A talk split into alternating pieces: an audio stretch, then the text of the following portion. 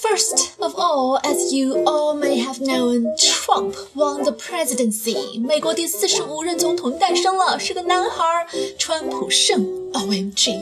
相信今天大家的朋友圈或者是微博都非常热闹。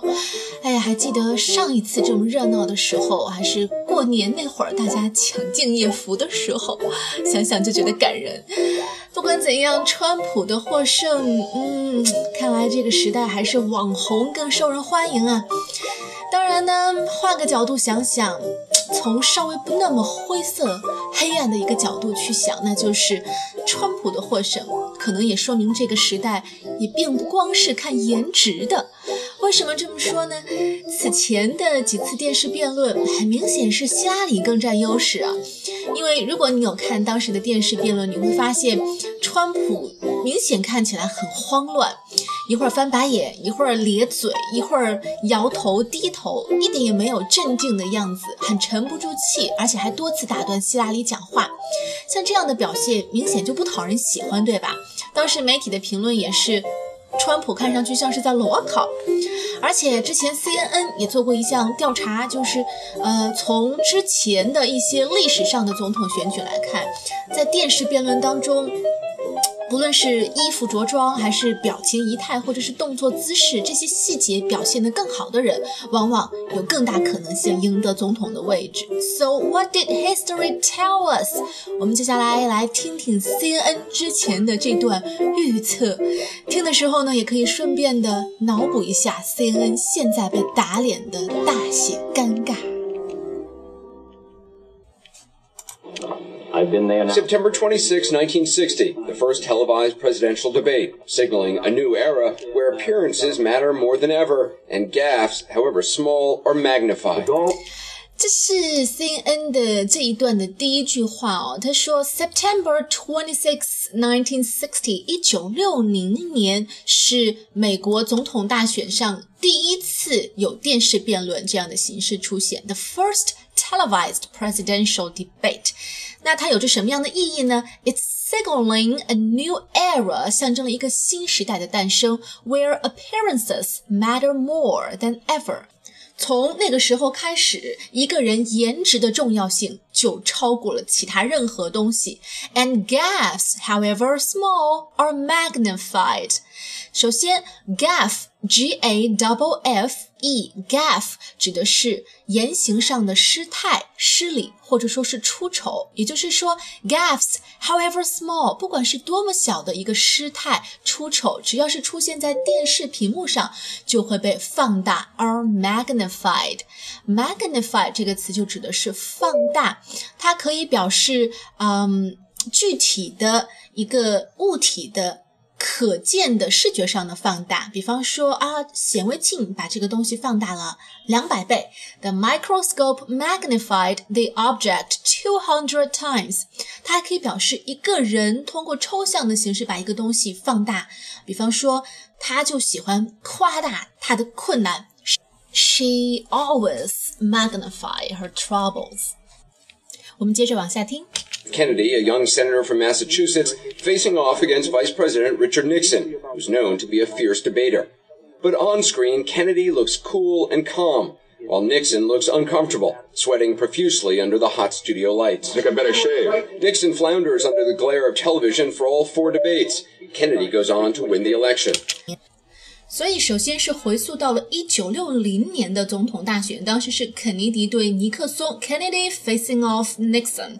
Face off，我们之前讲过，就是指某个人、某两个人在比赛当中对峙、对抗。呃，首先，Kennedy，a young senator from Massachusetts，当时的肯尼迪还是一个很年轻的啊，来自马萨诸塞州的议员。他要对阵的是当时的美国副总统尼克松，who is known to be a fierce debater。Fierce 可能换个词语也是叫做 aggressive，指的是某个人在辩论当中很咄咄逼人的，然后很激进的。那 but on screen Kennedy looks cool and calm，但是电视屏幕上观众看到的情况是肯尼迪看上去既镇静又淡定，while Nixon looks uncomfortable，但是。与之相比，尼克松看起来就是怎么样都很别扭，sweating profusely under the hot studio lights。尼克松年纪更大，然后可能对于这样的新鲜的辩论方式。Live televised debate，他可能更加的不习惯、不适应，所以在电视录影棚的那样的刺眼，然后又灼目的这个灯光下面，不停的出汗，整个人看上去就很狼狈。所以 Kennedy goes on to win the election。最后，当年的这些选举是肯尼迪获获胜。好，接着往下听，接下来 CNN 还举了哪些例子？In 1976, President Gerald Ford makes this blunder in his debate with Georgia Governor Jimmy Carter. 所以时间到了一九七六年，那一年是福特对战卡特。For President Gerald Ford makes this blunder in his debate with Georgia Governor Jimmy Carter. Make something blunder 指的是因为无知或者疏忽或者粗心而犯大错出篓子。所以福特也是因为电视辩论上表现不佳而吃了亏。In 1980, Ronald Reagan was repeatedly attacked by President Carter for his stance on health care. Governor Reagan, as a matter of fact, began his political career campaigning around this nation against Medicare. But Reagan wins fans and the election by staying cool. There you go again. Four years later, President Reagan again uses humor to handle attacks on his age during his debate with Walter Mondale. And I want you to know that also, I will not make age an issue of this campaign. I am not going to exploit for political purposes my opponent's youth and inexperience.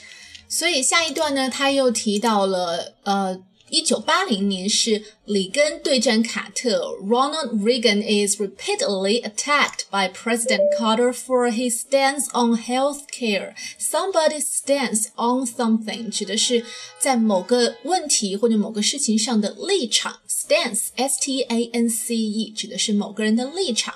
So somebody stands on something.